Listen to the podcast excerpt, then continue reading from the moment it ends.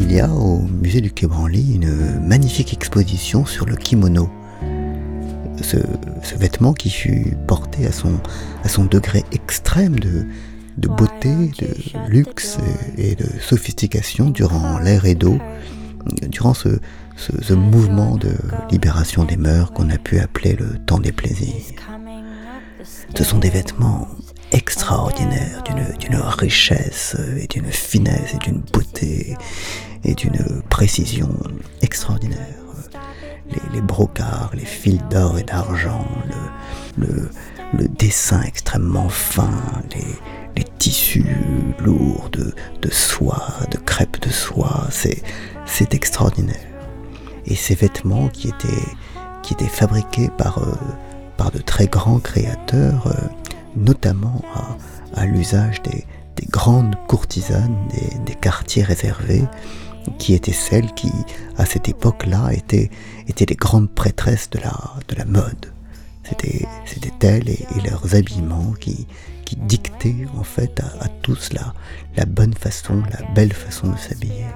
Et, je trouve toujours extrêmement fascinant cette, cette mode, euh, la façon dont notamment les femmes, le corps des femmes est, mis en avant et, est sublimé et, à la fois entravé et, souligné par, euh, par les vêtements, mais aussi par les chaussures, les, escarpins. C'est très beau les escarpins, mais ça n'est vraiment pas pratique pour marcher.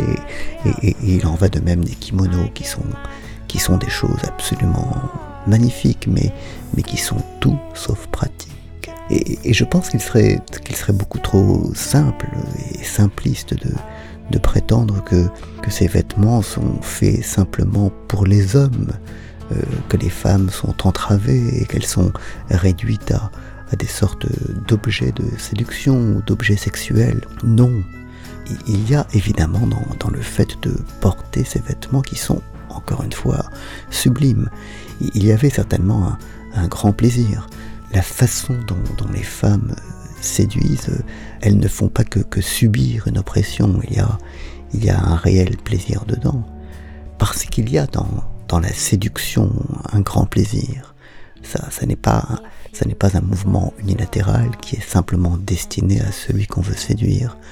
La séduction, elle est, bijective et c'est un des grands plaisirs de la vie que, de séduire, que, que ce jeu du, du chat et, de la souris, ce jeu du, dévoilement et, de la monstration, ce jeu de, la cachette et de ce qui est montré, qui est, fait pour, euh, pour attirer l'autre, et, notamment le, sexe opposé, même si effectivement on peut également séduire entre hommes ou séduire entre femmes, c'est la, séduction est, d'abord faite pour le sexe opposé, et c'est un très grand jeu.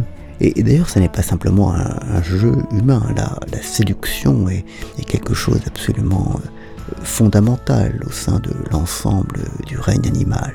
Les animaux dont nous passons une grande partie de notre vie à, tâcher de, séduire. Et c'est devenu quelque chose de, fondamentalement très culturel chez l'homme qui, qui séduit également par plaisir et non pas seulement par besoin.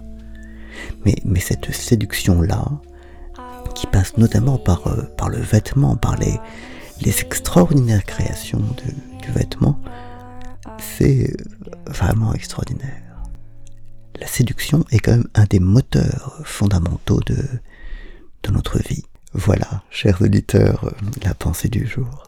Bonne journée.